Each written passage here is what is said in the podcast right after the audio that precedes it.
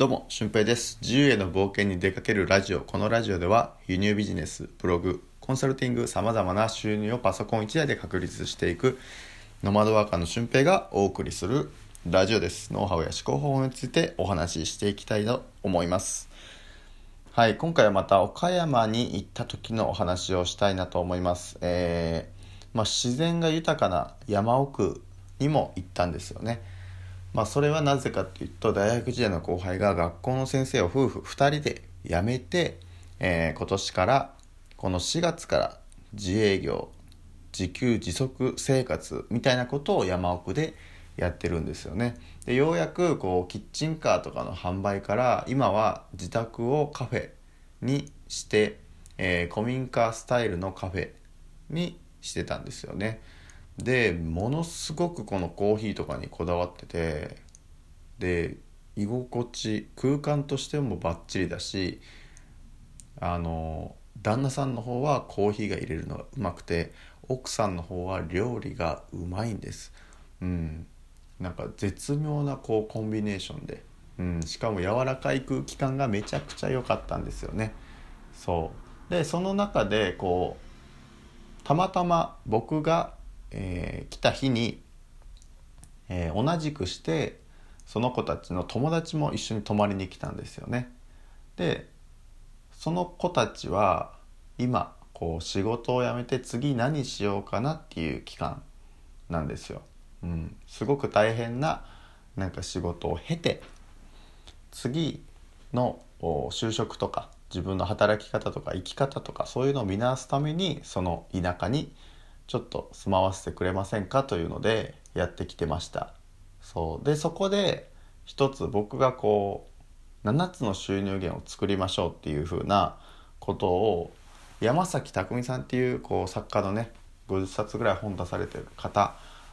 のお話で聞いたのでそれを、まあ、僕なりに噛み砕いてお話ししたところそれがなんか突き刺さってすごくやる気になりましたっていう風な言葉が聞けたので今回はその話をちょっとしようかなと思います。えーまあ、会社員って普通に働いてると一つの収入源で、まあ、新卒だと20万とか、えーかなまあ田舎とか都会で全然違うと思うんですけど、まあ、その辺で自分が生活していけるような一人暮らしをしてたらほぼほぼ貯金がないかなっていうぐらいのお給料をいただくと思うんですよね。で今このコロナ禍でその一つの収入源さえも出勤する時間が半分になったから給料もほぼほぼ半分になったりとかそういうことが起こっているんですよね。でそうなることをこう考えておくとですね収入源っていうのはいくつかあった方がいいんですよね。この収入源の例えとしてポケモンとか、えー僕が輸入ビジネスを一緒に頑張っている方でポケモンに例えてお話をする方がいるんですけどそのポケモンのピカチュウバージョンってあったじゃないですか。後ろにピカチュウがついてくるゲームボーイのピカチュウバージョンっていうのがあったんですけどそれでピカチュウをどれだけこうレベルアップさせてもですね10万ボルトとか覚えたところで最初のジムトレーナーは、えー石使いのたけしなんですよね、うん、だからイワークとか石つぶてにいくら電気技を繰り出したとしても全く効かないんですよねで体当たりでもしてしてらしてらって体当たりをしたら全然あの相手の体力ゲージは減らないままあのやられるっていう風なことが起こってしまうんですよね。でその状態っていうのは一つの収入源がいくらこう強くても勝てないもんには勝てないっていうことなんですよ。じゃあどうするかっていうとマンキーっていう格闘系のポケモンをその辺で捕まえて、えー格闘系の技を覚えさせるんですよね。そうすると岩のポケモンというのは格闘にめちゃくちゃ弱いので、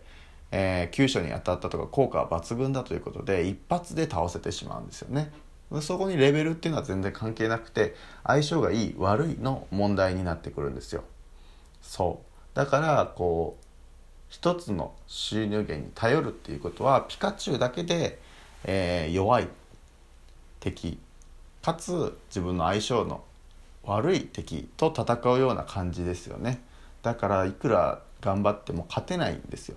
でもこういくつかポケモンの種類をこう持っておくとその場その場でこう戦い方が見つかっていくということですよね。だから今回のこのコロナとかでも、えー、飲食店は普通にイートインがダメならテイクアウトにするとか何かいろいろ考えたと思うんですよね。でそのための補助金とかもいろんな制度でこう出てくると思うので出てきたと思うのでそういうのを活用されていると思います。そしてこの7つの収入源を持ちましょうっていう言葉7つの収入源が持ってた時やっぱ自由になってるなって僕も思うんですよね。今現在僕は4つの収入源4つかまあ5つぐらいの、うん、毎月こう小さくても作れるかなっていう収入源があるんですけどそれはまあほぼほぼこう自分が頑張って自分の時間を投投下すればできる収入とかねそういう風な感じの収入タイプなんですよね。でこの収入タイプを7つ作るとものすごくしんどいですよね。例えば会社員の収入を1だとして、えー、あとの、うん、6個を全部バイト掛け持ちとかしてたらもう自分の時間ゼロですよね。そうだからそうじゃなくてまあ半分まずは半分ぐらいをある程度高い単価時間単価で、えー、作れる収入源かもしくはもう権利的にこう自動的に入ってくるような収入のシステムを作っていくっていう風な、えー、ことをこうしていけばいいんじゃないかなって思いますね。そうだから僕も今はうん正直ものすごく忙しいです。でこれからも多分まあ自分がやりたい時にやりたいことができる時間っていうのは作ると思うんですけどうん、やっぱり忙しさっていうのはその新しいことを続けていく上であるかなと思ってます。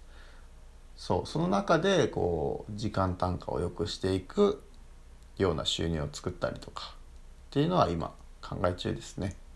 うん、考え中だし実践中です正直ね。そうでその話をした時に1つの収入が例えば5万円だとしても7つの収入源が作れれば 7×5 で35万円になるんですよね。で35万円あったらまあ普通の生活はできますよね。でその7つの収入源を作るこう能力があれば多分5万円とかで収まらない収入源も、えー、もちろんありますよね。でそうなってくるともうどんどんどんどん自分のやりたいことができるし、まあ、そもそもそこのお金に縛られるっていう風な概念はなくなってくるわけですよね。そうだからうん7つの、ね、収入源を作ることがなんかね一番いいんじゃないかな考え方的にも非常に自由になるし豊かになるしやりやすいんじゃないかなって僕は思ってます。そうだから今の僕のこの輸入ビジネスをやりつつコンサルティングしながら、まあ、全国のゲストハウス巡ったりとかいろんな人とこう対面でお会いしたりとかオンラインでお話ししたりとかそういう中で、えー、正直仕事って生まれていくんですよ。ビジネスっていうのは生まれていくし、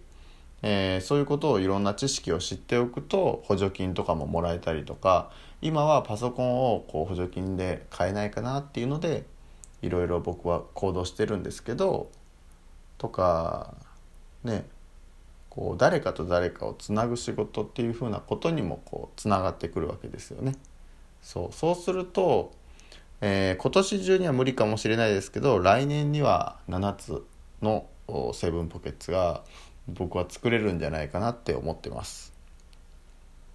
そうですね。だからこの7つの収入源いわゆるセブンポケッツを作るというのをまた意識してみてください。まあそのね概念的な部分がなかなか難しいとかそういうふうに考えてしまう方がいますが、えー、5万円の収入を頑張って作ってみてください。はい、そうすれば、うん、一つ収入源が増えたことになるので5万円を作るっていうのはそこまで難しくないかもしれないですよね。うん、だからそのやり方がなんとなくわからないとか、えー、そういった方はまた相談してくださっても OK ですし、うんえー、そこで僕がなんか提案できることとかなんかアドバイスできることがあれば幸いだなと思います。それはまあ登録フォームとかにもありますので登録フォームに記入してみてください。はい。まあ、合わせて聞きたいは、また、あの、別の収入源のことについてお話ししている回がありますので、えー、そこでもこう、7つの収入源、セブンポケッツをお話、詳しく解説しているお話がありますので、えー、そこを聞いてみてください。ということで、また次回の配信でもお会いしましょう。えー、ほなまた。